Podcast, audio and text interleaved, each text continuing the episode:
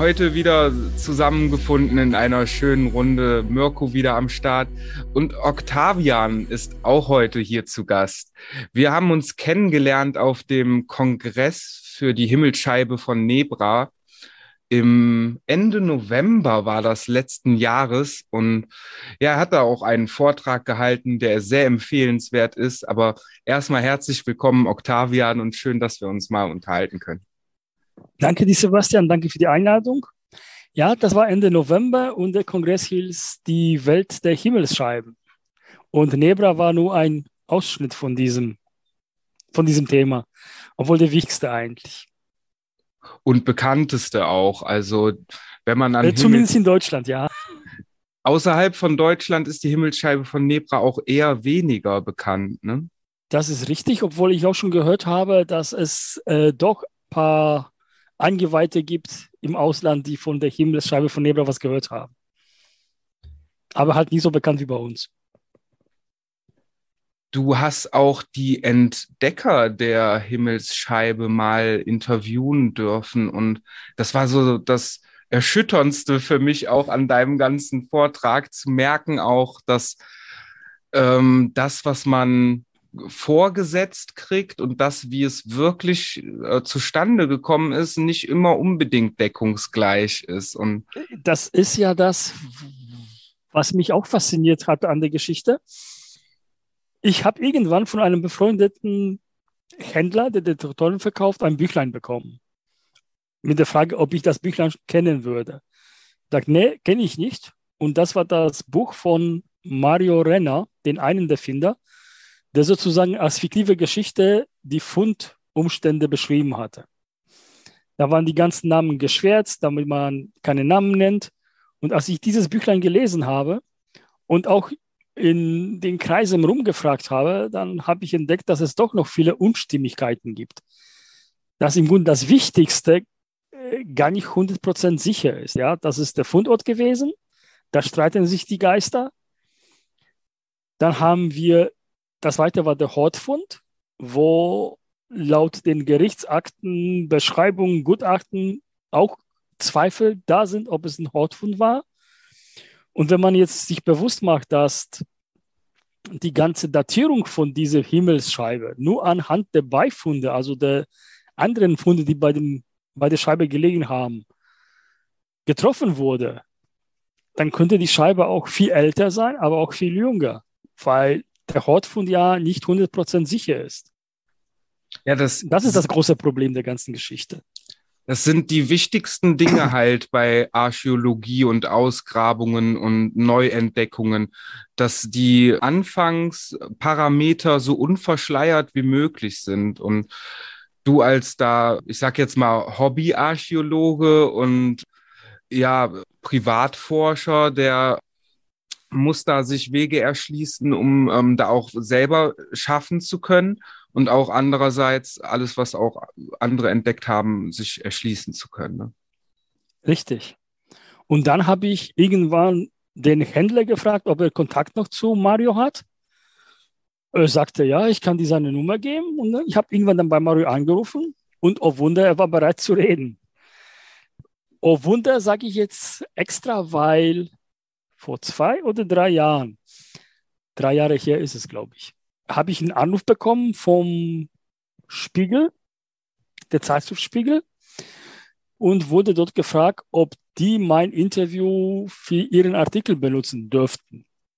Und dann sagte auch zu mir, äh, dass es im Grunde so, so ein Sechser im Lotto ist für einen Journalisten, wenn man so ein Interview bekommt von jemand, der seit x Jahren keine Interviews, kein, gar nichts darüber gesagt hatte. Ja, also im Nachhinein war dann klar, dass es doch was Besonderes war, dem Mario zu sprechen. Ich habe dann sozusagen fast knapp über eine Stunde mit ihm gesprochen. Und das Interview, was wir dann veröffentlicht haben in Schriftform, ist wortwörtlich auf zehn Seiten, glaube ich.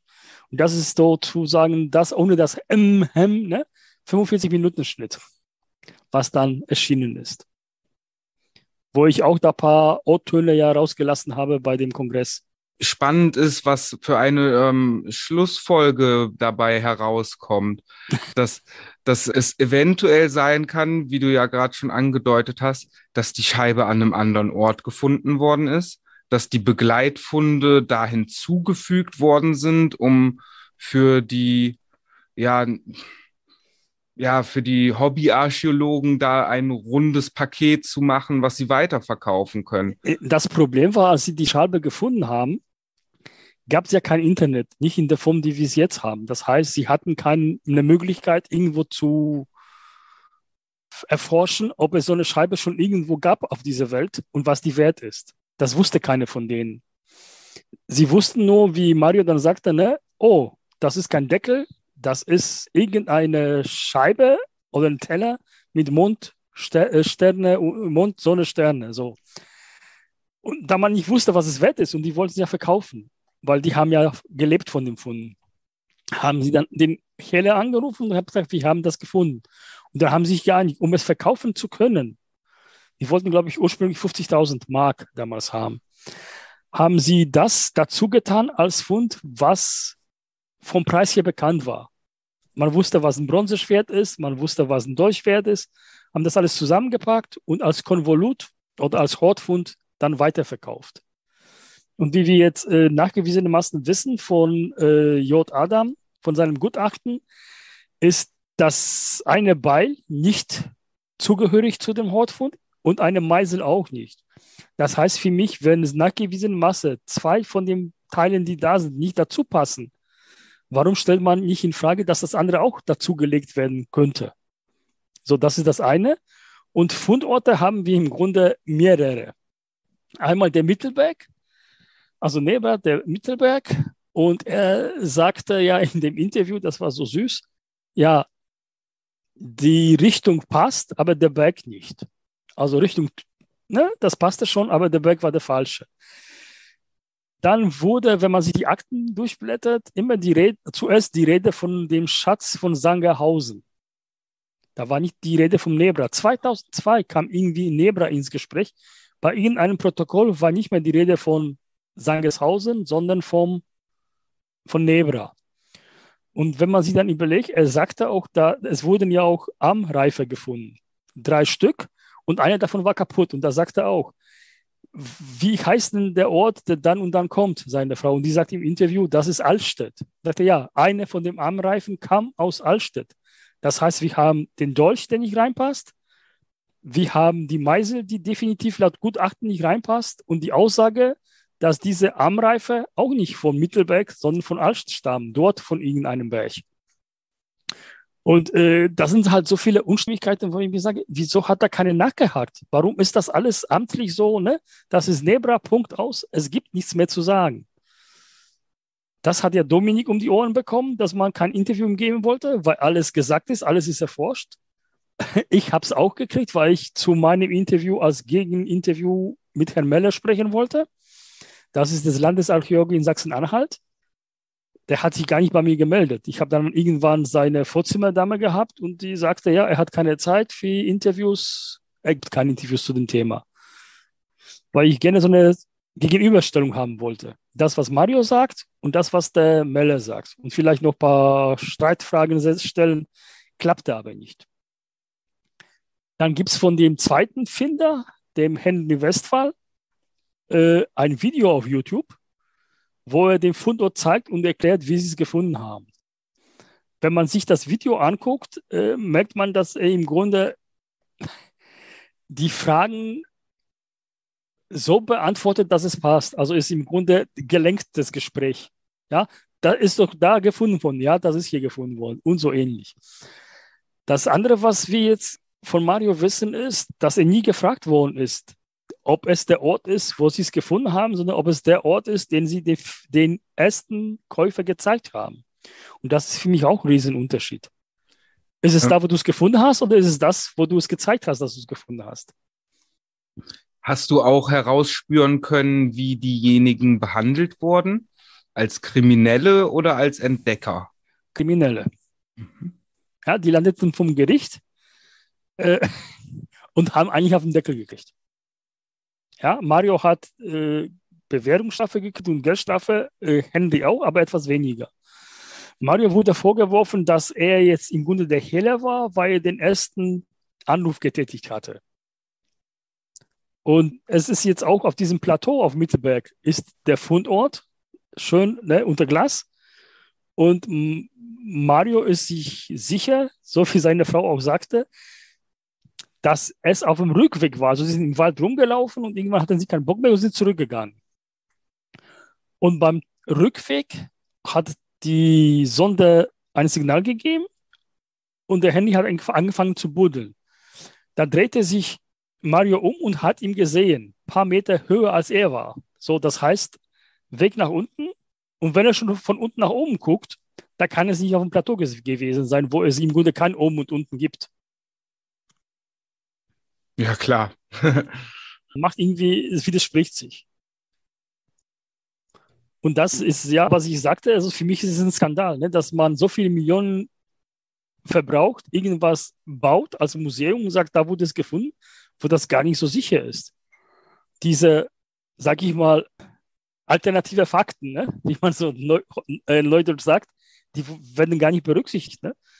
Sogar das Gericht sagt in einem, ich, das habe ich irgendwo in der Präsentation eingebaut gehabt, dass es definitiv nicht von da stammen kann.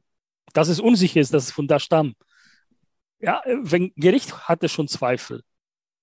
Es gibt Gutachten, die dagegen sprechen, dass es alles zusammengehörig ist und auf Mittelberg war.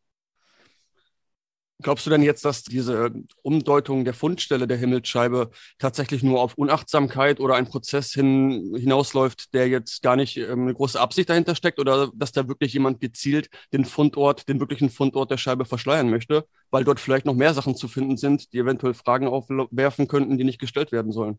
Äh, also in diese Richtung würde ich nicht gehen. Ich würde sagen, man wollte, dass die Scheibe in Sachsen-Anhalt gefunden worden ist damit alles, also alles, was jetzt erzählt wird von einem Königreich von Nebra, von einem König von Nebra, ist nur so lange aufrechtzuerhalten, solange die Scheibe auf Mittelberg gefunden worden ist. Ja, man baut jetzt so, so, so ein Universum um die Scheibe rum. Und sobald das dann nicht mehr gültig ist, ist das alles, was drauf gebaut wurde, als, als Theorien oder als erwiesene Sache, ja, hinfällig. Ich würde sogar sagen, nicht um die Scheibe herum, sondern aufs alte Weltbild herum. Da kommt dann so was auf wie eine Himmelsscheibe von Nebra, wo ein schlüssiges Komplettbild installiert werden muss in der jetzigen Welt, sodass das mit allem zusammenpasst. Aber wie du gehört hattest von Dominik und Helge, das ist auch noch nicht so ganz raus, wie, die, wie das, was man da zu sehen bekommt, zu deuten ist. Die haben eine eigene Deutung rausgebracht. Und was ich mich frage jetzt, wie die Scheibe da hingekommen ist. Ja, man, äh, so genau, bevor ich es vergesse. Ähm, es gibt ja eine Patina. Das ist, wenn man irgendwas aus der Erde holt, hat das so eine bestimmt, bestimmte Schichten drauf. Ja, wenn man eine Münze rausholt, die hat auch eine Patina und man möchte es gerne behalten. Also Patina soll, soll dranbleiben. Und das Seltsame bei der Scheibe ist, die Scheibe lag teilweise im Humus, teilweise in eine ähm, in, in Erde, also in fester Erde, in gewachsene Erde. Wenn sie da jetzt Jahrhunderte gelegen haben sollte, bei 3000 Jahren sind ja ein paar Jahrhunderte hin, müsste die Patina zweitgeteilt sein. Einmal das, was in der äh, gewachsenen Erde lag und einmal das, was in Humus lag. Das ist aber auch nicht der Fall. Das würde auch darauf deuten, dass es halt kurzfristig irgendwo anders gelagert worden ist. Also jetzt in, in, in einem in eine Art von Boden, entweder gewachsen oder Humus, weil die Patina gleich ist. Das spricht auch wieder dagegen, dass sie da gefunden worden ist, wo sie gefunden sein sollte. Und die andere Frage, die ich mir so stelle, ist, was war denn das? Ne, Gibt es auch ein paar Theorien. War das, von ein, war das vielleicht ein Geschenk an irgendwelche äh, Persönlichkeiten, die hier gelebt haben? Oder war es hier entwickelt? Weiß man ja auch nicht. Weil ne, man brachte sowas als Geschenk ja auch mal mit. Von Weitem entfernt.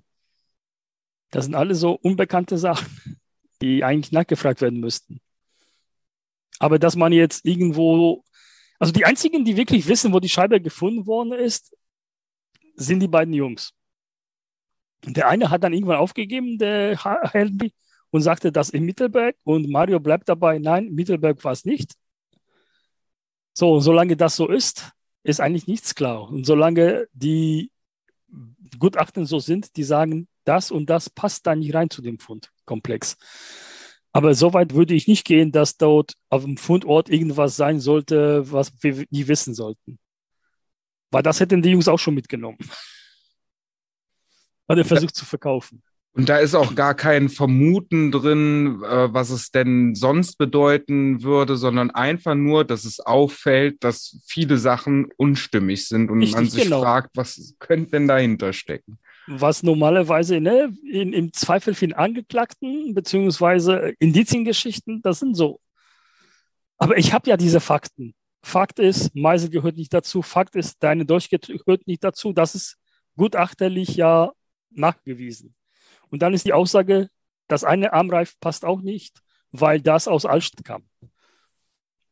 Jetzt haben wir es hier mit einem archäologischen Fund zu tun, der komplett im Mainstream verankert ist und da auch seine Bedeutung hat. Wenn ich mir das jetzt alles so mal zu Gemüte führe und mich da reinfühle, da ähm, frage ich mich halt, boah, was könnte da noch alles schlummern? Was ist alles noch nicht spruchreif für den Mainstream und was äh, kann man nicht sogar noch alles finden, was unter den Decknamen verbotene Archäologie fällt? Äh, das fängt schon ganz woanders an. Ich habe ja von dieser Sonnendisks aus Polen gesprochen, wie du weißt. Also die haben etwas ganz Einfacheres. Also im Vergleich zu der Himmelsscheibe ist eigentlich nicht der Rede wert. Einfach zwei Bronzescheiben mit so drei oder bis fünf Reihen Pünktchen und mittendrin ein Kreuz und äh, im Schnittpunkt des Kreuzes so, so eine runde Delle, sage ich mal, mit zwei Löchern. Ich hatte die Fotos einen bis dato Unbekannten gezeigt gehabt bei einem Treffen, äh, Schatzsuchertreffen in Köln, der früher mit Antiquitäten Städten gehandelt hatte und er sagte, dass für ihn ist es ähm, im Grunde kein, keine Himmelsscheibe, sondern ein Messgerät.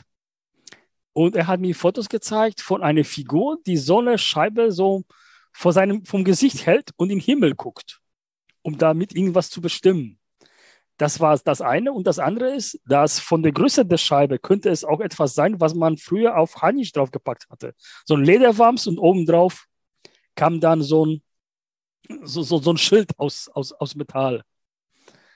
Weil diese zwei Punkte, die da sind, könnten bedeuten, dass dort etwas dran genietet worden ist.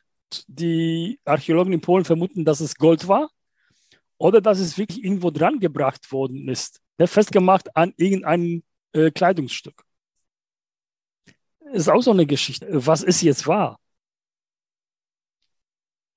Deswegen Deut kamen sie ja nicht zu dem Kongress, weil sie das noch nicht bis zum Ende erforscht haben. Aber deutet ganz klar auf einen alltäglichen Zweck hin, der für die Menschen ja irgendwo nutzbar war dann. Ja, ja aber wenn ich die andere Idee nehme, dass es so ein, so ein Messgerät war, um irgendwas am Himmel zu erkennen, diese zwei Scheiben, äh, dann bin ich wieder bei einem alltäglichen Gegenstand.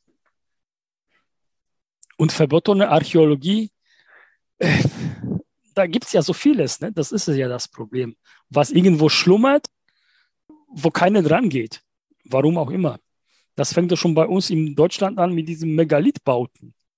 Gibt es die, gibt es die nicht? Walter Haug, der leider verstorben ist, äh, im Grunde nie gehört wurde von den offiziellen Stellen und der sagt, ganz alte Steinbrüche, also nicht die, die im Mittelalter entstanden sind oder in den 19. sondern ganz, ganz früher, im Grunde keine Steinbrüche waren, sondern Megalithgräber in der Art der Cairns, die man in Frankreich oder Irland hat. Äh, solange man dann kein Grab findet oder keine Leiche, sage ich, ne, äh, ist es nicht nachgewiesen. Und ich äh, durfte in Sternenfels graben. Irgendwann wurde ihm das Graben zu, also jetzt abgesprochen mit der Begründung Sicherheitsbedenken, obwohl sie alle privat versichert waren, falls irgendwas passiert. Und laut Walters Aussagen war so, er hatte eine Archäologin, die ihm sagte, Walter, du hast ein großes Problem. Man wird so lange über dich lachen, solange du nicht beweisen kannst, dass deine Theorie stimmt. Um zu beweisen, dass sie stimmt, musst du graben dürfen. Und du darfst es nicht. Ja, also er kann ja nichts finden, weil er es nicht darf. Und ich weiß nicht, ob du, ich habe letztens mir einen Film angeguckt von Ramon Züricher, mit dem ich jetzt, äh, das ist der Sekretär von Erich von Däniken, den ich jetzt auch, den Kontakt habe ich auch durch Kongress bekommen. Irgendwann hat er mich angerufen und die waren jetzt auch, die haben jetzt, also als ich diese zwei Steine gesehen habe in, in der Schweiz, habe ich mir gedacht, ja, okay, halt zwei große Steine, ne, Findlinge, was soll da Besonderes sein? Nachdem die Geologin dann etwas dazu gesagt hatte, habe ich gesagt, ey, Junge, eigentlich könnte passen. Also du hast einen Stein und einen zweiten Stein. Der ist so auf Kipp und wird von dem größeren Stein gehalten. Das heißt, wenn der große Stein weg wäre, kippt der andere um. Und darunter hast du Kalkfelsen. Die großen sind Granitfelsen, unten hast du so, so Kalk. Ne? Und die, die Geologin sagte, wenn der als Gletscher kam, wurde ja Humus weggeschoben und blieb einfach nur der nackte Felsen. Die Steine blieben dann liegen. Und das kann nur die und die Eiszeit gewesen sein, weil die, die später kam, die kam nicht mehr so weit. Das Interessante ist, unter diesem Kalkfelsen ist Muttererde, Humus, was es nicht geben dürfte. Und die Vermutung von Zürich ist jetzt, Züricher ist jetzt, dass es auch von Menschen dahin geschafft worden ist, auf diese Sockel. Also Erde, Sockel und dann der Stein. Wie sie das gemacht haben, das weiß ja auch wieder keiner. Ne? Und da weiß ich, dass er mit dem Bodenradar dort gefahren ist. Aber das zweite Video ist gerade noch in Bearbeitung. Also ich weiß nicht, wie es ausgegangen ist. Und bei mir hier im Dorf ist eine Kuckesburg, äh, wo laut Beschreibungen offiziellen Stellen du hast einen Berg, auf dem ein paar Felsen sind.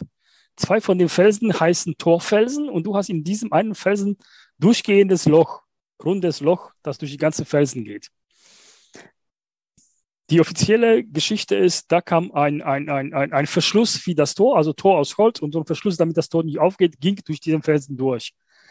Macht für mich nicht viel Sinn, weil mir das zu viel zu kompliziert gewesen wäre, erstmal da ein großes Loch zu bohren oder halt einen Felsen zu finden, wo sowas schon ist. Dann erstmal fünf Meter Brett dazwischen schieben und dann das Tor aufbauen, damit es zugemacht werden kann. Aber die Geschichte ist so, du kommst auf so ein Plateau, dann hast du eine Felswand, einen kleinen Tunnel in die Burg und dann diese, den Eingang oben. Die Geschichte ist, dass durch diesen Tunnel die Arbeiter vom Steinbruch kommen, gekommen sein sollten, um die Steine aus der Burg rauszunehmen. Wie tief der, der, der, der Tunnel ist, kann ich dir nicht sagen, weil ich weiß, wo die Decke ist. Also ich kann da stehend laufen. Aber links und rechts von mir sind vielleicht 20 Zentimeter Platz. Also wenn ich in diesen Tunnel Steine schleppen sollte, ja, Dankeschön. Äh, macht keinen Sinn. Aber es gibt eine Abhandlung darüber, eine einzige, die ich im Netz gefunden habe. Es geht um die Kult, Kultplätze hier in der Region Springe, Deister, dass du, wenn du durch dieses Loch guckst, die Teufelskanzel in Deister sehen kannst. Ja, also Verbindung zu dem nächsten Kultplatz in einer Reihe. Äh, es wurde nie nachgewiesen, dass es ein Kultplatz war, aber der Professor sagt, das würde ihm besser passen. Dort es soll es auch einen Felsen geben mit Zeichnen, den habe ich noch nicht gefunden. Es ist beschrieben, wo er ist, aber ich finde da viele Felsen mit Moos überwachsen, aber ich habe noch keine Zeichen da gefunden.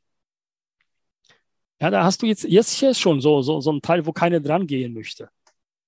Ja, eine einzige Abhandlung, dass es ein Kultplatz war und nie wieder was drüber gehört. Alle anderen sagen, das war eine Wallanlage, das passt schon. Und dann wird dieses Narrativ gängig übernommen, so weiter vermittelt in der Lehrmeinung. Es wird dann akzeptiert und nicht weiter hinterfragt. Und wenn Richtig. einer kommt, dann muss er genau. das erst beweisen und genau das wird dann verhindert. Ich meine, dieses Prinzip haben wir ja schon an ganz vielen Stellen archäologisch betrachtet. Ich meine, wie viele Leute sind heute noch fest davon überzeugt, die Pyramiden wären riesige Grabmäler?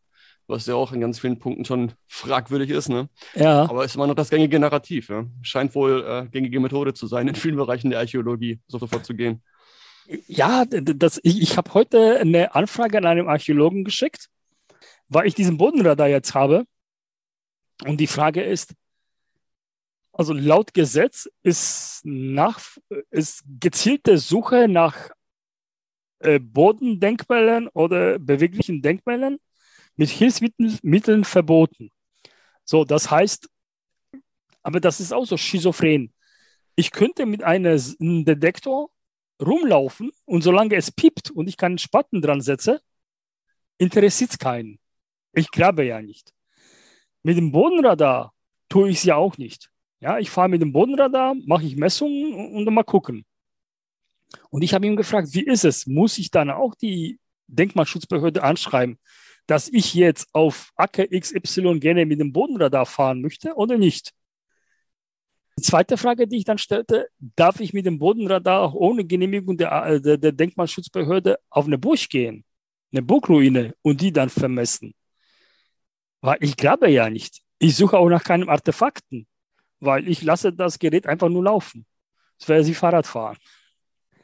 Und da warte ich auf die Antwort, was er mir sagt. Im Grunde genommen machst du ja nichts anderes als so eine Art Radar in den Richtig, Boden genau. schicken und dann durch Reflexion herauszufinden, was man genau. dort fortfinden könnte. So, und das Gleiche ist ja mit dem De Metalldetektor. Du empfängst ja die Signale. So, und solange du keinen Spatten in die Erde setzt, kann dir keiner was sagen. Da wird wieder, ja, du kannst mir viel erzählen, du guckst jetzt, wo das ist und kommst nachts und buddelst. Aber solange du wirklich keinen Spatten dran sitzt, kann keiner was sagen, weil du gräbst ja nach nichts. Du läufst einfach mit einem Gerät, was piept. Und meine Überlegung war, wenn das so ist, dann könnte ich mit dem Bodenradar genauso laufen, ohne dass ich irgendwo eine Genehmigung brauche, weil es dann viel einfacher ist, als ja. jetzt an jeden, wo ich gerade möchte, eine Genehmigung suchen sollte. Das dauert ja auch ein paar Tage. Ja. Wie schwer ist es denn, so eine Genehmigung dann fürs Graben zu bekommen? Äh, welches Graben? Also oder Graben ist allgemein prinzipiell verboten oder gibt es auch die Möglichkeit, irgendwie die, ähm, dann eine äh, Genehmigung für zu erlangen? also ich habe hab vor ein paar Jahren den Fehler gemacht, ich hatte eine Grabungsgenehmigung beantragt, statt eine Nachforschungsgenehmigung mit Metalldetektor. Kam zurück, ich sowieso nicht, ne? Nicht mal Archäologen bekommen eine Grabungsgenehmigung, wenn sie sich haben wollen. Nicht unbedingt. So, ich weiß nur, wenn du zum Beispiel nach Bernsteinzimmern suchen solltest, dann kannst du Genehmigung bekommen. Ja, dauert, aber du bekommst sie. Ich habe jetzt den Thomas, den kennt ihr nicht, mein Kompagnon, weil wir den Bodenradar haben und eigentlich ein paar Aktionen machen wollten. Und er sagt, ja, bei mir in, in der Gegend gibt es ein Gerücht über eine U-Verlagerung. Und diese Genehmigung bekommt man im Sachsen-Anhalt ganz einfach wo ich mich frage, ey, wieso denn das jetzt? Ist es die Suche nach der Unfalllegerung oder darf ich sie dann auch aufmachen? Ja, weil äh, ich weiß nicht, ob, ob, ob Sebastian den, der jetzt auch gestorben ist, äh, Günther Eckhardt. Nee. So, der hat nach Bernsteinzimmer in, in, in Erzgebirge gesucht. Und die sind auch mit Bodenradar und so weiter, die haben auch Grabungen vorgenommen und Genehmigung haben sie für die Grabungen bekommen, obwohl keine von denen ein Archäologe war. Also das geht. Aber wehe, ich würde jetzt sagen, ich habe hier eine Burganlage, vermute ich, und möchte da graben. Da hätte ich Probleme bekommen. Weil das ja ne, von Archäologen betreut werden müsste. Also ich habe einen. Nur wie, wenn ich dann höre, dass nicht mal Archäologen unbedingt eine bekommen, das frage ich mich, äh, wovon das jetzt abhängig ist, ne, dass sie eine bekommen. Da fragt das, man. Deren Job eigentlich, ne? Der Archäologe ist dafür da, um irgendwas zu entdecken. Ja, da fragt man sich nach den Intentionen hinter solchen Regelungen. Ich meine, einerseits klar ist es verständlich, dass man nicht jeden da sofort ähm, eine Genehmigung erteilt. Man könnte ja auch, wenn da jeder Laie sofort einen Spaten ansetzt, auch wichtige Nebenfunde noch zerstören oder irgendwelche Begleitsachen da vielleicht ähm, dann kaputt machen, das ist schon klar. Aber wenn da wirklich versierte Menschen am Werke sind oder sogar archäologische professionelle Betreuung oder wenn die ein Auge drauf werfen und gucken, ob das alles ähm, vernünftig läuft, dann sollte das doch kein Problem sein, eine, eine Genehmigung zu erteilen. So sehe ich es auch und so sehen wir das eigentlich als Sondler auch. Du hast auch in Deutschland ein paar Archäologen, die mit Sondlern zusammenarbeiten. Zum Beispiel die Schlacht am Harzhorn.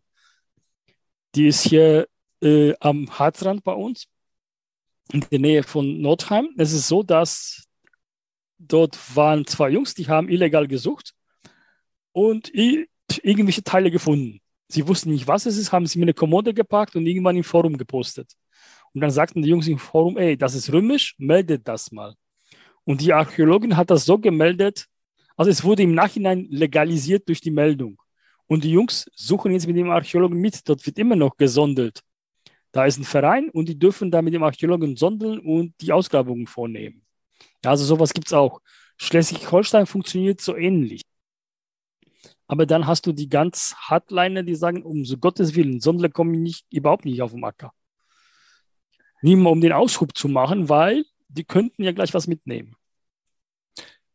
Bei mir im ganz tiefen Westen, wo ich auch ansässig bin, das ist Nähe Aachen und mhm. Umgebung, mhm. ist auch ganz altes Gebiet und auch alte Römerstädte, Kelten haben sich hier schon rumgetrieben und ich war hier auch viel auf Baustellen unterwegs und ich bin halt Handwerker und da kriegt man viel mit. Also ähm, wenn Baustellen bei uns in der Gegend etwas finden, die was ja irgendwo komisch ist, dann lassen die das extra verstecken, damit keiner kommt und der Bau weitergehen kann. Richtig, ja, weil sobald man, sage ich mal, eine Verfärbung in der Erde findet, die darauf deutet, dass da mal eine Siedlung war, Baustopp und das wird erstmal untersucht. Und laut Recht ist es so, dass der Verursacher also derjenige, der, es gefunden, der da jetzt gerade es gefunden hat, muss es bezahlen. Das heißt, die Baufirma oder der Bauherr müsste dann die, die Untersuchungen bezahlen. Und das möchten sie ungern. Einmal bezahlen und einmal Zeit verlieren. Ne? Absolut, ja. Und ich kriege ja mit, was trotzdem auch noch angegangen wird bei uns in der Gegend. Das sind dann alte Mauerreste von einem keltischen Bad und so weiter. Und was da dann auch noch alles schlummert, also das mag ich mir kaum vorstellen. Also ich habe zum Beispiel einen Bekannten, der ist, äh, nicht, dass ich jetzt lüge, Schwed, also die Stadt Schwed an der äh, deutsch-polnischen Grenze. Do, er ist dort ehrenamtlicher Bodendenkmalpfleger. Das heißt, er ist dafür zuständig, zum Beispiel, wenn Baustellen da sind, zu gucken, ob da alles mit rechten Dingen zugeht, ob da archäologische Funde sind und so weiter und so fort. Und dort gibt es diesen Theater, wo früher ein Schloss stand. Und er hat jetzt die alten Gartenmauern des Schlosses gefunden und die unter Denkmal gesetzt, damit sie nicht weiter kaputt gehen. Und dort ist jetzt im Plan eine Tiefgarage.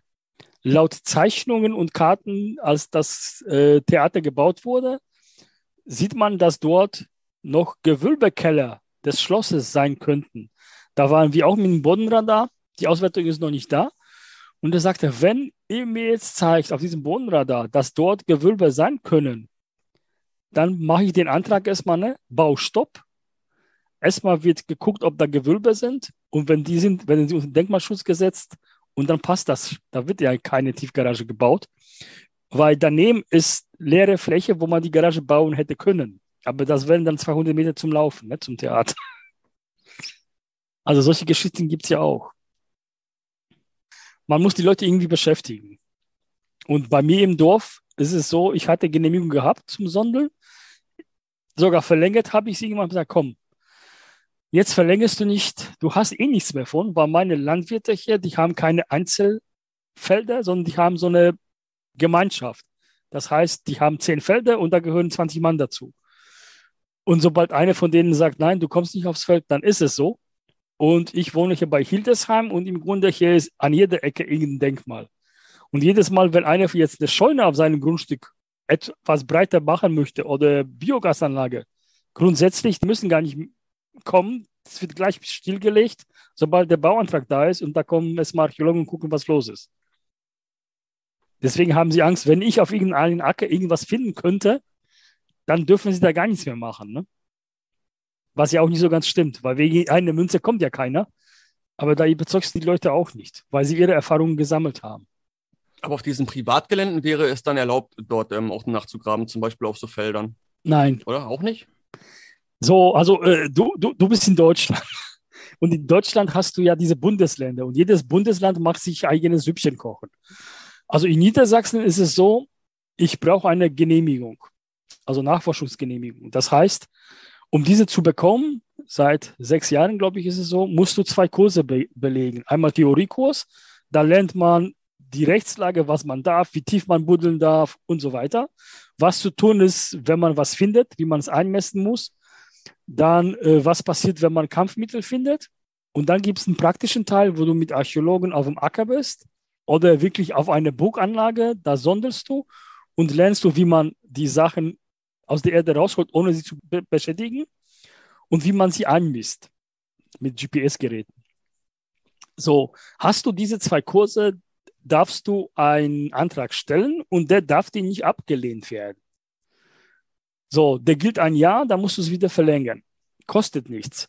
Dann kommt es wieder, also ich musste wirklich mir eine Karte holen, auf diese Karte den Acker einzeichnen, an dem ich suchen möchte. Dort hat man dann, sage ich mal, sollte auf diesem Acker irgendwann ein Hügelgrab gestanden haben, wäre diese Stelle rot gekennzeichnet und ich dürfte da nicht suchen. Wald ist auch ausgeschlossen, Wiese auch. Das heißt nur der reine Acker. Weil auf dem Acker wird gepflückt, das heißt, da verändert sich die Erde ja immer. Im Wald ist es ja anders und Wiese, wenn sie alt ist, da hat auch keiner irgendwas gemacht. Also dann liegt irgendwas, was ich finde, lag schon immer dort. Ich habe Bekannten, der bei Alfred wohnt, sind von mir so 25 Kilometer. Er hatte die mündliche Zusage, dass er an diesem Kurs teilnimmt und hat von seinem Archäologen alle Felder um den Ort als genehmigt zu Suche bekommen. Ja, ich hat, durfte nur ein Feld haben. Also ne, jeder macht, wie es möchte. In Bayern ist es so, da gehe ich zum Landwirt und sage, ey, Kollege, ich möchte bei dir sondeln. Ja, nein, ja, du darfst. So, soweit okay. Ich habe die Pflicht aber in Bayern in so einem äh, Denkmalatlas online zu gucken, ob auf dieser Fläche irgendwelche Bodendenkmäler vorhanden sind. Habe ich es nicht gemacht oder habe ich es gemacht, aber es missachtet und äh, man erwischt mich. Es ist eine Straftat. Weil ich, ne, ich muss mich selbst erkundigen. Aber wenn, aber ich brauche keine Genehmigung, außer von dem Landwirt. Und ich brauche vom, vom Amt eine Genehmigung in Niedersachsen und auch von dem Landwirt. Nordrhein-Westfalen, Schleswig-Holstein läuft ähnlich. Sachsen-Anhalt darf ich gar nicht. Ist verboten. Brandenburg auch.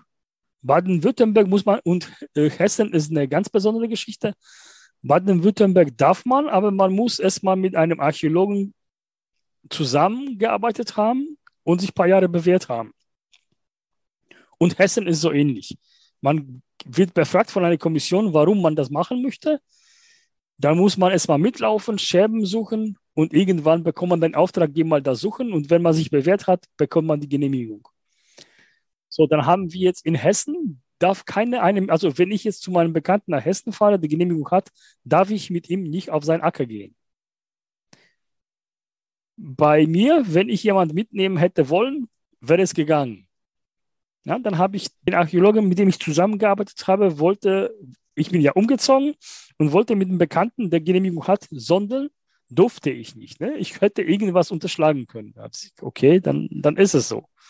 Aber du hast ja dann die Behörde, dann hast du den einzelnen Archäologen und jeder macht es im Grunde, wie es möchte wir bekommen so langsam eine Ahnung davon, wie verkompliziert das Ganze gemacht wird von den Behörden und dass es auch alles andere als einfach ist. Deswegen habe ich euch ja erzählt bei dem Kongress, wie es in England läuft, ne? wo es im Grunde ganz einfach ist. Ja. Und äh, das andere ist, äh, wenn man sich die Gesetze bei uns anguckt, du hast, habe ich so ein Beispiel gebracht, was ein Schatz ist. Wenn etwas verborgen ist und der Eigentümer nicht mehr ermittelt werden kann, das ist ein Schatz in Deutschland. So. Oder etwas, was von wissenschaftlichen und kulturellen Wert ist. So, zum ersten Teil, da war so ein Beispiel in der Pfalz. Zu, also Schatzregal ist sowas, wenn ich was finde. Normalerweise ist es so, wenn ich was finde, gehört die, laut BGB die Hälfte dem Finder und die Hälfte dem Besitzer des Grundes. Das ist BGB. Da kommt der Schatzregal dazu und der sagt, nee, nee, nee, wenn du was findest, gehört es dem Staat. Wenn es wissenschaftlich wertvoll ist. So, woher soll ich jetzt wissen, wenn ich was raushole, ob es wertvoll oder nicht wertvoll ist? Für mich könnte es wertvoll sein. Für den Archäologen, der gesagt hat, weißt du was? Bronze interessiert mich nicht die Bohne, mich interessieren Steinwerkzeuge. Behalt alles, was du findest. Gibt es Archäologenwechsel? Ich komme zu ihm, stelle mich vor und er sagt, nee, nee, alles abgeben. Bronze ist archäologisch wertvoll, das musst du abgeben. Und dann kriege ich auf den Deckel, weil ich sie vorher nie abgegeben habe. Wer bewertet das, ne? Richtig. Und in England ist klar gesagt, wenn du zwei Münzen findest und eine davon ist älter wie 200 Jahre und hat so und so viel Gehalt an äh, Edelmetall, ist es ein Schatz. Finde ich zehn Münzen, die nicht so alt sind und haben keinen Anteil von 10% an Edelmetall, ist es kein Schatz. Und ich habe auch die Möglichkeit, meinen Fund äh, einzuschicken bei einer Behörde, die mir sagt, okay, Bartoszewski, das, was du gefunden hast, läuft unter Schatzregal. Ab diesem Moment habe ich 14 Tage Zeit, um das zu melden. Und ich bekomme, also der Staat hat dann Vorkaufsrecht. Wenn Sie dann sagen, okay, wir möchten das als Museum haben, bezahlen Sie den Marktwert, den jetzigen Marktwert, den du hast. Und da war so ein Beispiel, da wurde ein Wikingerschatz gefunden und die Jungs haben es versucht, schwarz zu verkaufen. Wurden erwischt. Das, was sie auf schwarzem Markt bekommen hätten, wären 1,5 Millionen Pfund. Der Wert, wenn sie es legal verkauft hätten, war zwischen 3 und 6 Millionen dann weiß man eigentlich, dass sich Schwarzverkaufen gar nicht lohnt. Und bei uns ist es so, wenn du was findest und das ist wertvoll, gehört es dem Staat. Wenn der Staat noch Mittel hat, bekommst du Finderlohn. Hat er keine Mittel mehr, weil schon ausgeschöpft ist, bekommst du gar nichts. Das, was viele noch mehr ärgert, ist nicht die Kohle, sondern du bekommst nicht mal die Anerkennung, dass du was gefunden hast.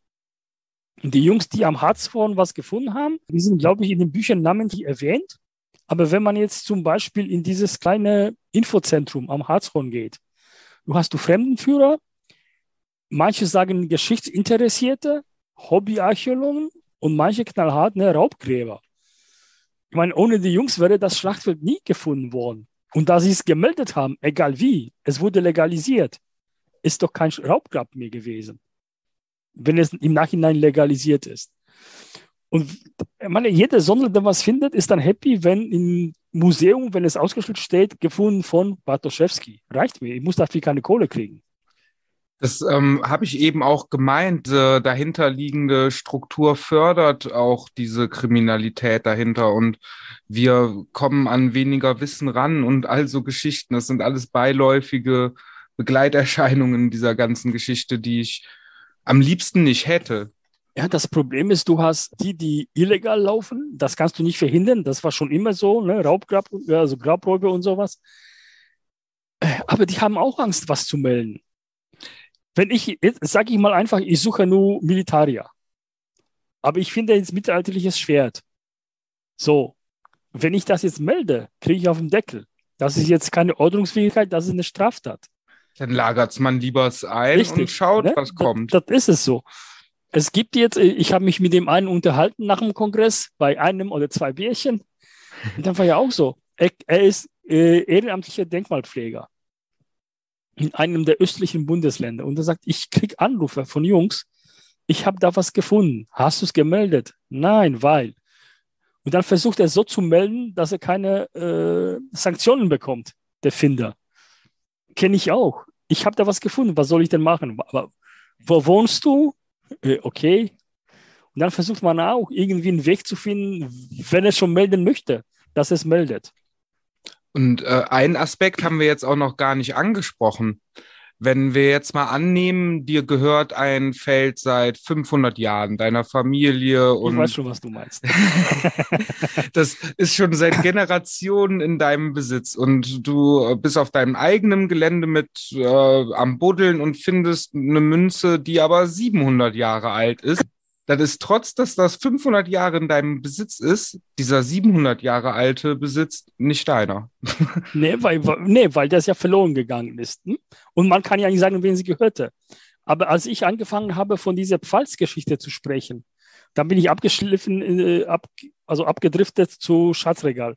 Es war die Geschichte, da ist wirklich jemand und renoviert ein Haus, in dem seit Jahrhunderten seine Familie wohnt. Ich glaube, das meintest du jetzt auch. Und er findet 2000 und paar zerquetschte ein Münzen aus 16. bis 18. Jahrhundert. Nachgewiesenermaßen gehörte das Haus damals schon seine Familie. Familie.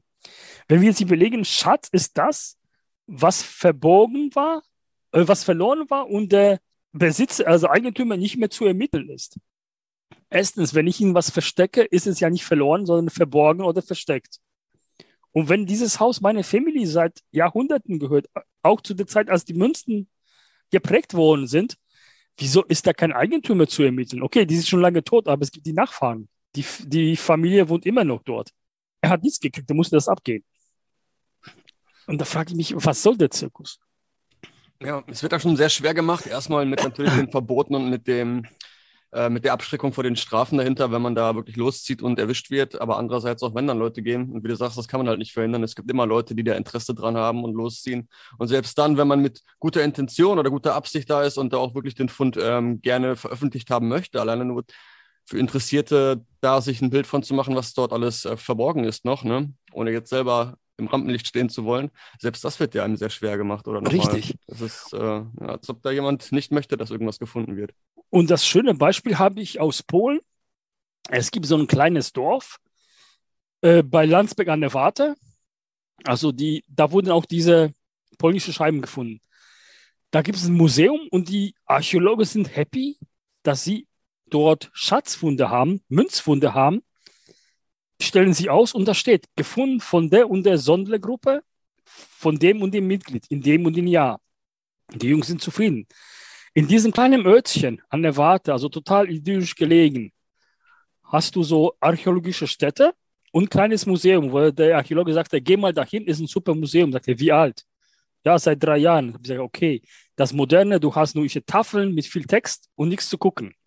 Nein, du hattest wirklich die, die, die Ausgrabungsstätten waren nachgebaut in, in, de, in, in der Gegend. Du bist über äh, so, so, so Glas gelaufen und hast unten Palisaden gesehen, Grubenhäuser gesehen. Und die Funde, die gemacht worden sind dort, steht auch von den und den Sondler, von den und den. Also das ganze Museum ist aus Funden von den Jungs, nicht von den Archäologen. Es funktioniert. Ja, und sie sind alle zufrieden. Die arbeiten zusammen, läuft. Und solche Beispiele gibt es ohne Ende in Polen. Weil dort, wir haben bei uns diese Grabungsfirmen, wo die dann gerufen werden, wenn welche Ausgrabung da ist. In Polen ist es so, du hast auch die Grabungsfirmen, aber du hast auch viele Archäologen, die alleine arbeiten. Und die sind meistens dann bei so einem Verein mit dabei. Das heißt, der Archäologe setzt jetzt, äh, macht jetzt einen Antrag auf eine Grabung von einer Siedlung, einer alten Stadt, einer Burg. Er bekommt das okay und seine Jungs sind immer dabei. Da also es funktioniert woanders. Da kommt auch voll für mich zum Ausdruck, welche Intention von dem Menschen dahinter liegt. Ob jemand etwas macht, um Neues zu schaffen und neue Aspekte irgendwie heranzuholen oder ob jemand einfach nur dem alten Weltbild angepasst da irgendwie sich selbst irgendwo, ja, ja einfach nur damit klarkommen will. So. Ja, und dann kommt das, was du schon sagtest, ne? Man findet Sachen, die, die, die eigentlich gar keinen Sinn machen, da wo sie gefunden worden sind. Ich habe heute äh, im Unterricht, ein Teilnehmer hat mir ein Foto gezeigt von einem Marineabzeichen der Kanadier. Zweiter Weltkrieg. Und er sagte, äh, da war nie Kanadier. Was hat denn das Teil da gesucht? Ja, hier, hier waren Holländer es waren keine Kanadier. Wie kommt sowas hierher? Und wir waren im Stalag in Polen, haben mal gesucht, da war jetzt, wo man sich dann fragt, okay, 39, Franzosen und Polen, also 39 bis, 40, bis 41, drei Kilometer voneinander entfernt, beide Lager. Warum findest du so viele Sachen, die den Polen gehört haben, bei den Franzosen und andersrum? Haben die da gar nicht aufgepasst, die Deutschen damals? Wenn man die Geschichten hört, ne? Da muss Handel ohne Ende gewesen sein. Und dann kommen wir auch so langsam auf die ähm, Natur von Archäologie und so zu sprechen, die dafür da ist, um ja Neuentdeckungen in das vorhandene Weltbild äh, dazu zu liefern. Und dass man die Chance hat, durch Neuentdeckungen sein Weltbild zu vergrößern. Ob es jetzt alte Sachen sind, die nicht mehr greifbar sind oder ob es komplett neue Sachen sind, die wir nicht verstehen können. Aber die Chance, sein Weltbild zu vergrößern, ist durch Archäologie voll gegeben und dass wir das dann immer wieder ins alte Weltbild reindrücken wollen und das nicht dafür benutzen, wofür es da ist, um gerade zum, ja, zur Weiterentwicklung es ist eine Siedlung, die älter sind, ist wie die Pyramiden. Der junge Mann ist Archäologe, wird aber belächelt, äh, weil es nicht sein darf. Ne? Wilder Osten oder noch wilderes Germanien, östlich davon ne, war noch wilder alles, hast eine Siedlung auf 150 Hektar. Ist nicht ganz so klein. Wo innerhalb von 150 Jahren drei Kulturen zusammengelebt haben. Ja? Also jetzt aus dem, äh, von uns, also aus dem Westen, aus dem Osten und teilweise sind Häuser, die in der Bauart, also in der Richtung typisch für Belgien und Südfrankreich. Das habe ich ja auch noch nicht gehört im Westen. Ne? Wenn man dann überlegt, die Siedlung 150 Hektar, Riesenteil, älter, also 5.000 bis 7.000 Jahre. Und dann haben irgendwann drei Kulturen zusammengelebt. Ja, drei ja, Kulturen, ja. keine Waffen. Wie hat das funktioniert? Das ist Richtig. nicht mehr vorstellbar für uns. ja, also es gibt so Sachen, wo, wo die keiner weiter irgendwie verfolgt. Und gerade in der Archäologie, wenn man sich jetzt eigenständig mal mit diesen Forschern auseinandersetzt, die da so neue neue Funde machen, die die alten sicher geglaubten Narrative auf ganz vielen Ebenen in Frage stellen. Da findet man wirklich immer mehr solche Ungereimtheiten mit der offiziellen Darstellung der Geschichtsschreibung, an der ja dann auch vehement festgehalten wird. Ich glaube zum Beispiel mit der C14-Methode, da gibt es ja auch so einige Ungereimtheiten, die die Altersbestimmung eher unplausibel erscheinen lassen von dem, was dann bei den Ergebnissen rauskommt. Oder auch ja. das Thema Versteinerung. Ich glaube, es gibt ja einen so einen bekannten Fall, wo mal ein Cowboy-Stiefel mit einem Fuß noch drin, der ungefähr ich glaube 1800 also Ende des 19. Jahrhunderts, glaube ich, hergestellt wurde, nachweislich, oder um 1800 rum, aber wo ein versteinerter Fuß drin ist. Also der Versteinerungsprozess an sich müsste ja auch nochmal etwas genauer untersucht werden an vielen Punkten, dass es vielleicht gar nicht über so lange Zeiträume unbedingt nötig ist, so einen fossilen Fund dann herzustellen. Ne? Ja, aber wir sehen das schon bei der Evolution, ne? dass man immer noch irgendwo zwischen Menschen ähnliche Wesen findet, die, die, die das Ganze umschmeißen. Die ganze Theorie, ne, dass alles aus Afrika kam, die ist auch nicht mehr haltbar. Es gibt Wissenschaftler, die sagen, es gibt ältere Fossilien als die aus Afrika, die in Asien gefunden worden sind. Teilweise sogar bei uns in Europa. Aber da ist auch nur eins, zwei Forscher, die das sagen und der Rest sagt, nee, das ist noch gar nicht so. Obwohl sich das langsam so ausbreitet. Und solange da du keine mutigen Archäologen hast, die im Grunde die Welt etwas ja, aufscheuchen wollen oder verändern wollen. Da passiert nichts. Und ich würde gerne zum Beispiel im Vatikan ins Archiv gucken. Oder bei den Russen und Amis. Also so richtig in jeder Akte, was die da alles unter den Teppich gekehrt haben, was keiner weiß. Ob das wie jetzt Aria 51 oder sonst irgendwas, das ist, das ist mal egal. Man hat, also wir haben alle unsere Erfahrungen auf irgendeine Art und Weise gemacht mit den Sachen, die es nicht geben dürfte. Ja, ich habe so ein geniales Beispiel. Also ich habe zwei Halbschwestern. Ist ja noch kein, nichts Schlimmes. Ne? Irgendwann kam ein Anruf. Okay, nö, mein Vater ist nicht da. Tschüss. Dann kamen meine Eltern vom Urlaub zurück. Ob irgendwas war? Ja, irgendeine Frau hat angerufen, wollte Papa sprechen. Und wer, ja, hat sich nicht vorgestellt. Dann kam raus, das war seine Tochter. Und irgendwann hat sie uns zu sich nach Hause eingeladen. Im Saarland. Ne? Wir wohnten in Celle bei Hannover. Saarland sind 600 Kilometer ungefähr, vielleicht sogar etwas mehr weg. Ich war noch nie im, in dem Kaff. Damals gab es auch noch kein Internet, wo ich gucken hätte können, Google Earth, ne, wo die Straße ist.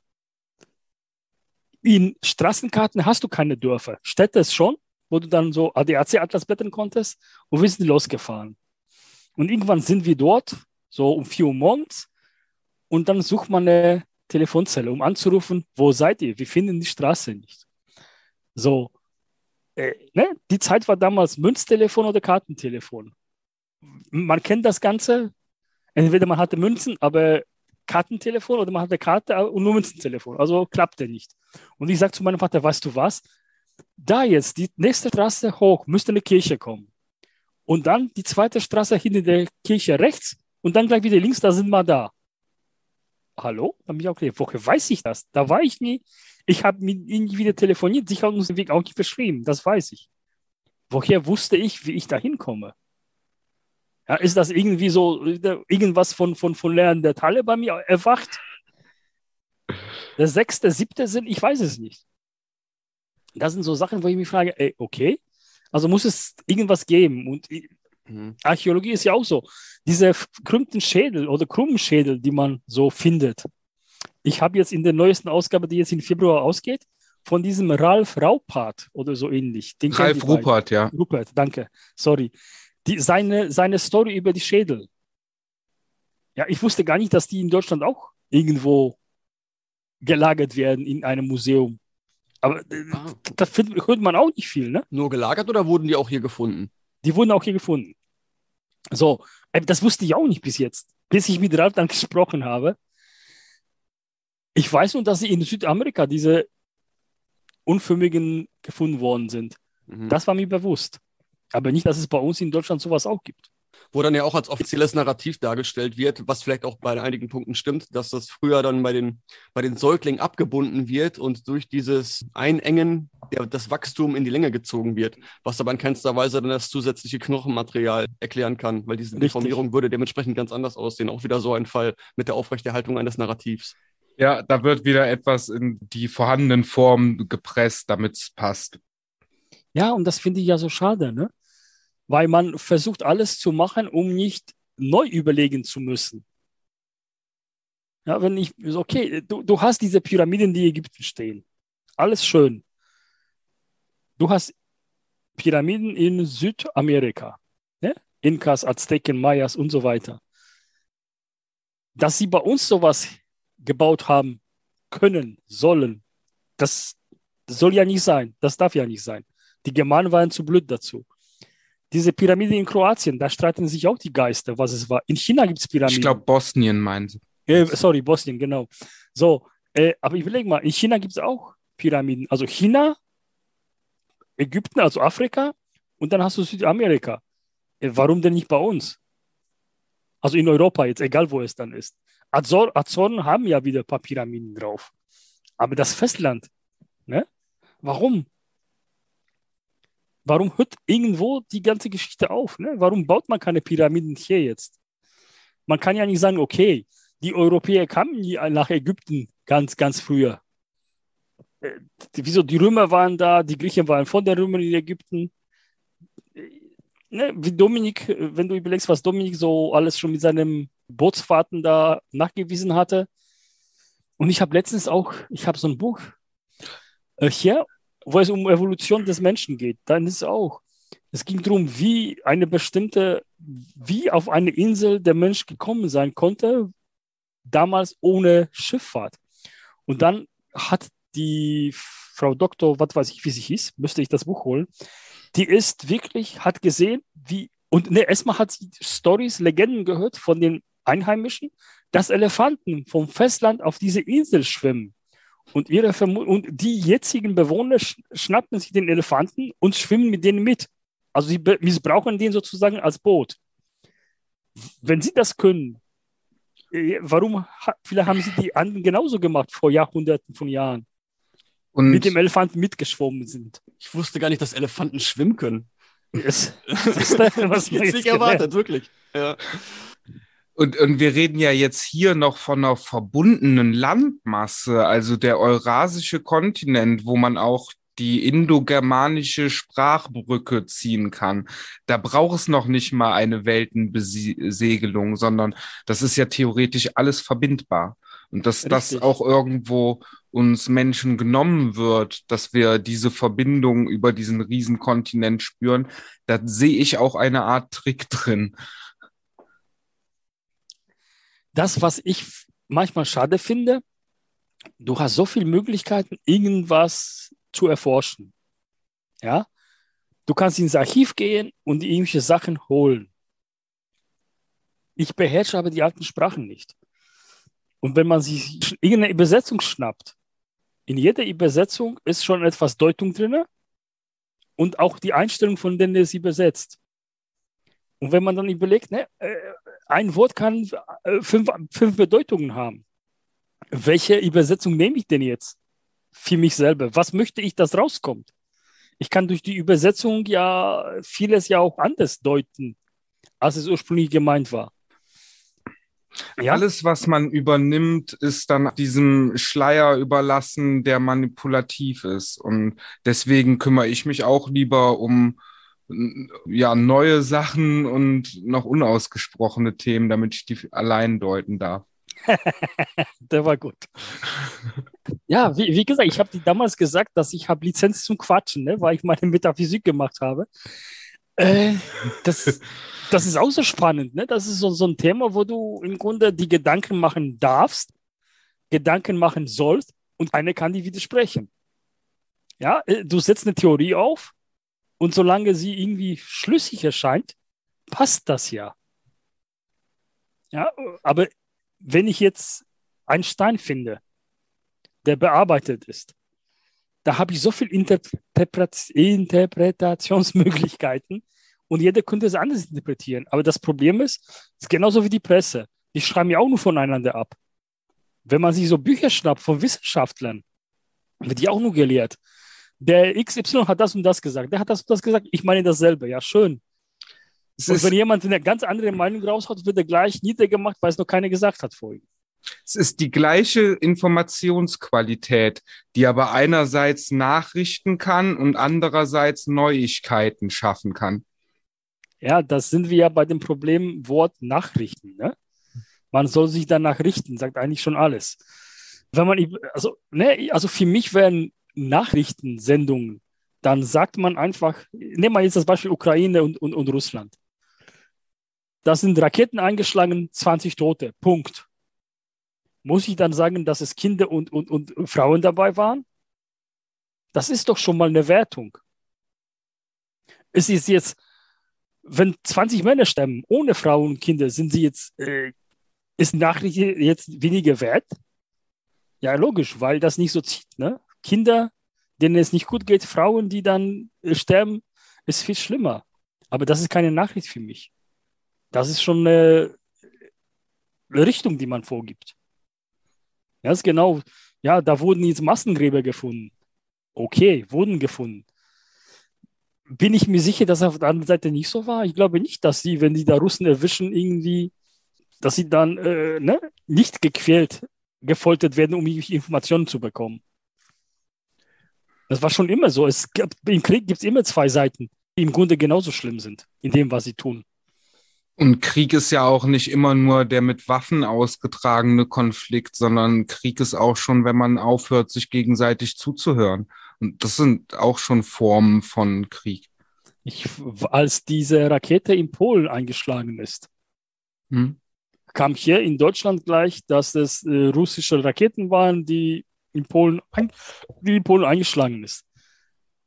In polnischen Nachrichten zu derselben Zeit war nicht die Rede von russischen Raketen.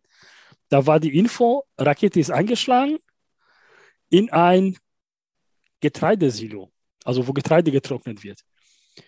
Und da wurde nicht gesagt, ob es die Ukraine oder die Russen waren. Bei uns hieß es, die russischen Raketen sind eingeschlagen. Was daraus geworden ist, wissen wir ja. War ja nicht. Einen halben Tag oder anderthalb gedauert, ja, dass diese aber ich frage mich jetzt, Info da drin aufrechterhalten blieben.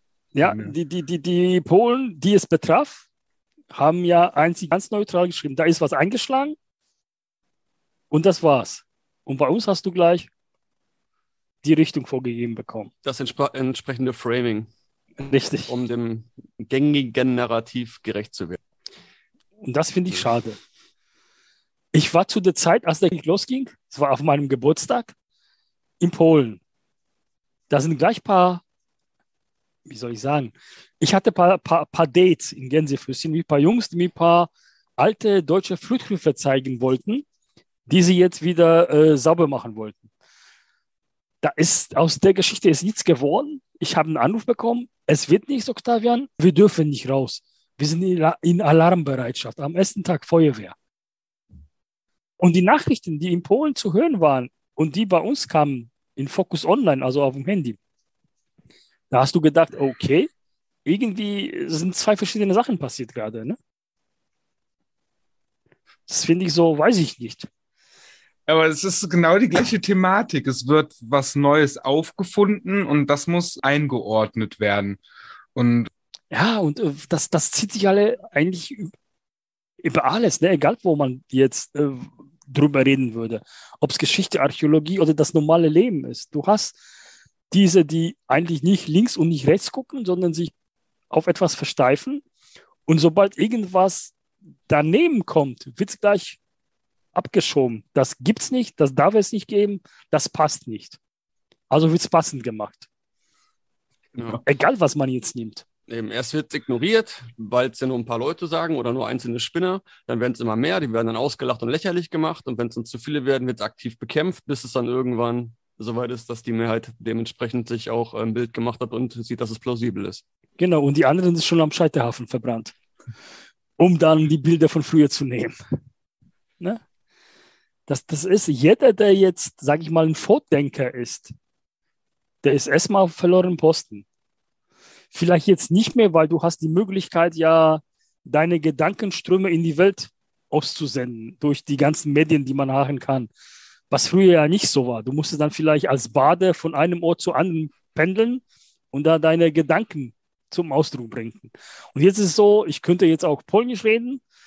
Ich kann das übersetzen lassen in Englisch, Spanisch, was weiß ich. Die ganze Welt hört meine Gedanken, ohne dass ich die Sprache selbst beherrschen muss weil das also, auch auf deinen eigenen Gedanken äh, gut äh, fasst und keinem nachplappert. Das hat dementsprechend auch dann direkt mehr Ausdruck.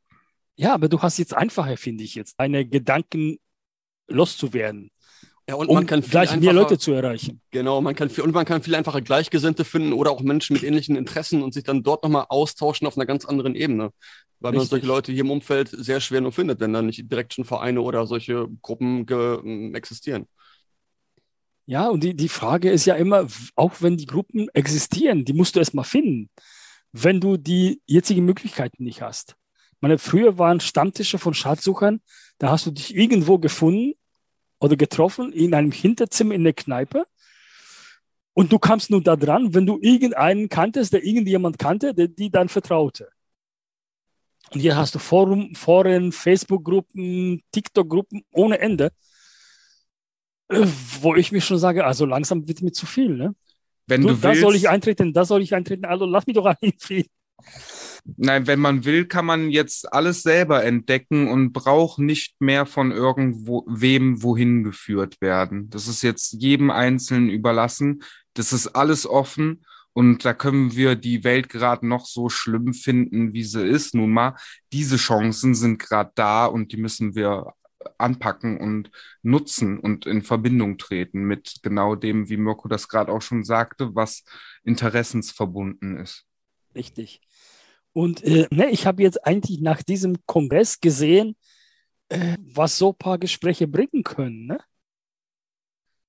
Ich meine, ich habe äh, die, glaube ich, erzählt, Sebastian. Ich war da bei dem Kongress, da haben wir beide gesprochen dann habe ich mit dem einen zusammen auf dem Zimmer getrunken. Ne?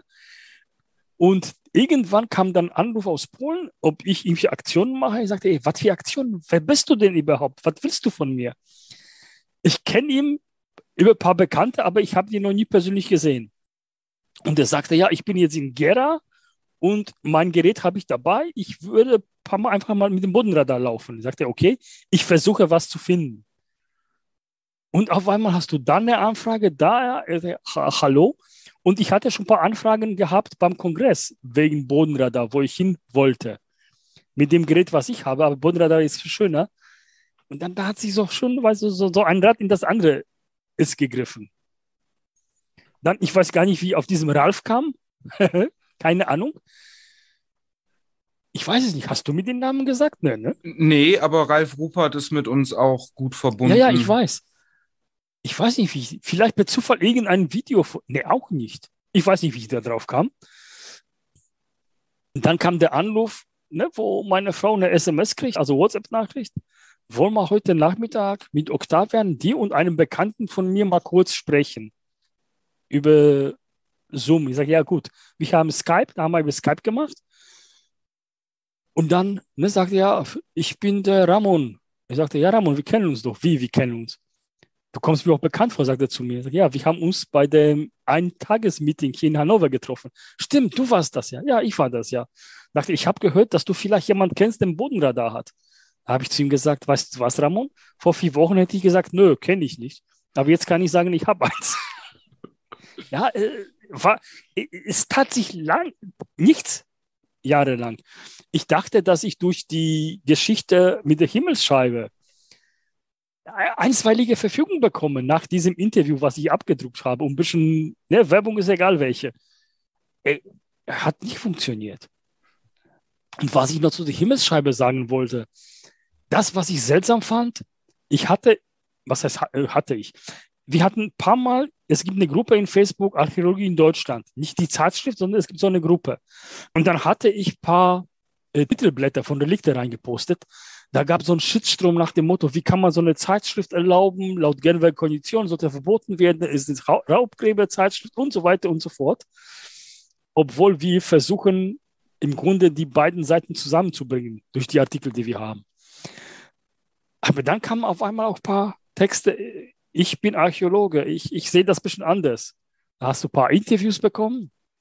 Und an, als ich dann über Meller geschrieben habe, dieses Himmelschreibe, habe ich mit denen gesprochen und dann sagt, okay, warte mal, ich kenne jemanden, der mit Meller in einem Team zusammengearbeitet hatte, dann eine andere Meinung vertreten hatte und von ihm entsorgt wurde. Nummer gekriegt und dann war es ja, ne, so wie jetzt, sage ich mal, Sebastian hat mir die Nummer von Mirko gegeben und gesagt, ruf mal ihm an, grüß mal von Sebastian und frag mal.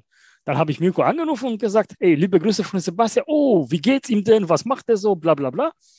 Und dann, ja, und äh, ich habe gehört, dass du, Mirko, jetzt beim Meller in der, im Team warst. Nein, war ich nie, da muss er was verwechseln. Wenn ich es einmal erlebe, kann sein, Zufall. Aber wenn ich sechs, sieben Leute anrufe und die gleiche Story höre, die gleichzeitig aber den Artikel haben wollen, wenn es fertig ist, dann frage ich mich auch, irgendwas passt da nicht so ganz. Ne? Worauf will das hindeuten da gerade? Ja, nach dem Motto, ey, hallo, wo, wo ist das Problem? Ich muss euch nicht mal er äh, erwähnen, aber ich hätte gerne ein paar Hintergrundinformationen. Was schön gewesen wäre. Aber das, das ist halt, ne, einmal ist okay.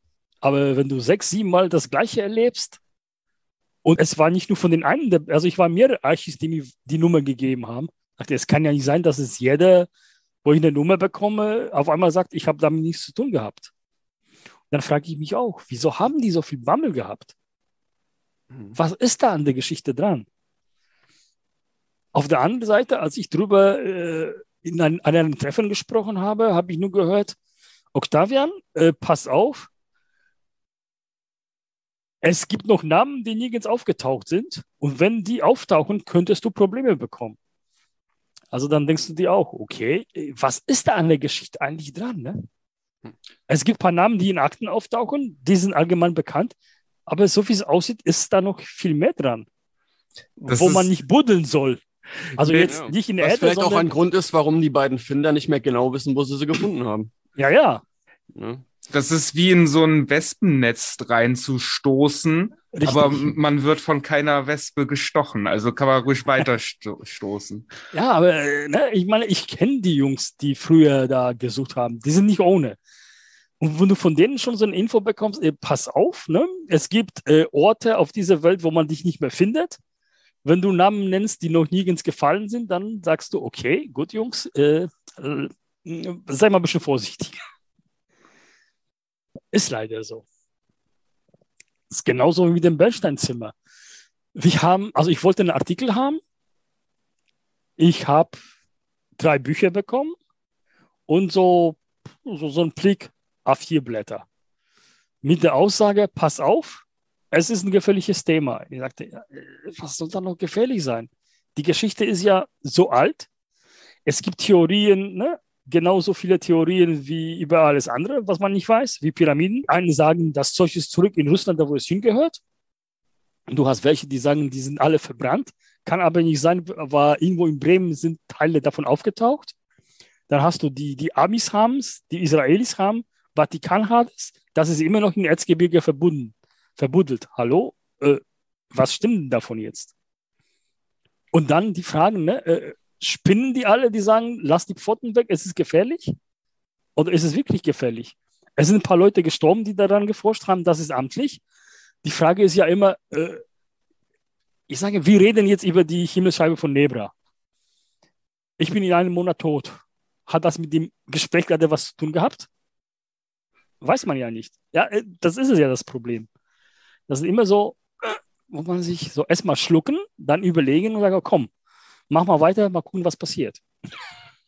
Gerade, gerade auch beim Thema Bernsteinzimmer bin ich ja auch noch so viel weiteres angetriggert, was damit auf sich haben könnte, weil wir reden hier von einem Mineral, was sehr speziell ist, dann als Räumlichkeit irgendwie eingerichtet. Wer weiß, was das für Wirkungen auf Mensch und äh, Natur hat und so weiter. Also Du meinst, dass es eine Art technologischen Hintergrund hat, der direkt auch Funktion in Biofeldern oder wo auch immer aus, ausführen könnte? Vermute ich sehr stark, ja. Also im Grunde Bernstein ist ja Naturprodukt. Ne? Und Natur hat ihre Kräfte, die, die wir nicht immer verstehen müssen. Und wenn du so einen Raum aus reinem Bernstein hast, meine Bernstein ist ja Harz, Baumharz. So, äh, wenn du dich zwischen viele Bäume setzt, die Bernstein absondern. Das hat auch schon irgendwas Besonderes. Und warm ist das Teil auch noch, also zumindest vom Gefühl her. Schön ja. gelblich. Und vielleicht auch, wenn man das ähm, nicht nur den Bernstein an sich nimmt, sondern noch mit anderen, vielleicht sogar Edelmetallen oder so weiter kombiniert. Es gibt ja zum Beispiel auch Orgonite und sowas, die ja gerade durch die Mischung von Harz, Metallen und Kristallen und Mineralien anderen ähm, ihre Wirkung entfalten sollen. Mhm. Auch Stichwort Orgonakkumulator, Wilhelm Reich und so weiter ähm, dass da vielleicht irgendeine Funktion hintersteckt, wirklich mit dem Bandstand mal interessant bin ich, habe ich noch gar nicht drüber nachgedacht. Guter Einwurf, Sebastian, ja. Wer weiß, wozu das äh, vor 100 Jahren da war. Also vielleicht auch fürs Bewusstsein, dass man ähnlich wie in einer Pyramide mal eben ein paar Stufen hochsteigen konnte oder so. Who knows? Das wird man so schnell nicht rausbekommen. Aber es sind halt so viele spannende Sachen, ne? Ja, Octavian. Was steht denn dieses Jahr noch Cooles Neues an? Das weiß ich noch nicht. Ich lasse mich überraschen. Also erstmal mit Bodenradar, da bin ich ja gespannt. Was sind ein paar interessante Aktionen? Zum Beispiel, ob es Scans in Deutschland gibt. Mhm. In Erzgebirge ist eine Geschichte. Dann wollen wir diese U-Verlagerung einmessen, ob es die da gibt. Dann gibt es eine schöne Geschichte. Irgendwo in Bayern soll eine Glocke versteckt worden sein auf einem Acker. Das müsste man mit dem Radar auch finden, wenn sie da ist. Also gibt es schon ein paar interessante Sachen. Und ich wollte eigentlich die Kuckersburg mir nochmal durchmessen. Hier, diesen vermutlichen äh, Kurort oder vermeintlichen. Und ich glaube, du redest nicht von einer Kirchenglocke, oder? Ich glaube ja. ja, wieso weißt du was von? Wo diese, da ist ein Maisfeld jetzt, wurde mir gesagt. Und das ist jetzt das, wo ich dich gefragt habe, diese Jens Essig mit dem äh, äh, Schlachtfeld, also Lech-Schlachtfeld, wo 1995 die Ungarn mit den Deutschen gekämpft haben, der würde mir als Podcast-Gast zum Essen zur Verfügung stehen. Er okay. kam mit der Geschichte, weil er in 80ern schon nach dieser Glocke gesucht hatte. Das ist alles einer von den ganz alten Schatzsuchern, der sich jetzt selbst angezeigt hatte, um die Archäologen dazu zu bringen, endlich mal das richtige Lech, also dieses Schlachtfeld, äh, zu untersuchen. Das sind so, so spannende Sachen. Ja. So, das Bild hinter uns ist die Ausgrabungsstelle in Altwartenburg. Das ist eine Stadtwüstung, die ungefähr 30 Jahre bestanden hatte. Wurde von Deutschen Ritterorden gegründet, dann kamen die Litauer und haben es alles verbrannt. Und wir sehen dort im Hintergrund einen Kellergrundriss mit verbrannten, mit Verbrennungsspuren in der rechten Ecke, also jetzt in der Ecke da oben, ja. ne, da, also rechts oben, ja, genau, da äh, sieht man die, die, die, die Hölzer, die verbrannt sind. Das war ein Fischerhaus, äh, wo man jetzt äh, Reusen gefunden hatte, Hacken und so weiter. Das Interessante ist, dort ist ein Friedhof, die graben so an die 30 Gräber jedes Jahr aber haben noch nie einen Toten der Schlacht gefunden. Nachdem wir nach dort waren, drei Wochen später in diesem Haus wurde ein Skelett einer Mutter mit einem Kind gefunden, mit Pfeilspitzen im Körper. Das waren die ersten Toten der Schlacht, die dort gefunden wurden. Und wir fahren dieses Jahr dort im Juli, August für eine Woche zum Graben. Wo wird das ungefähr eindatiert? Das ist 1245. Okay.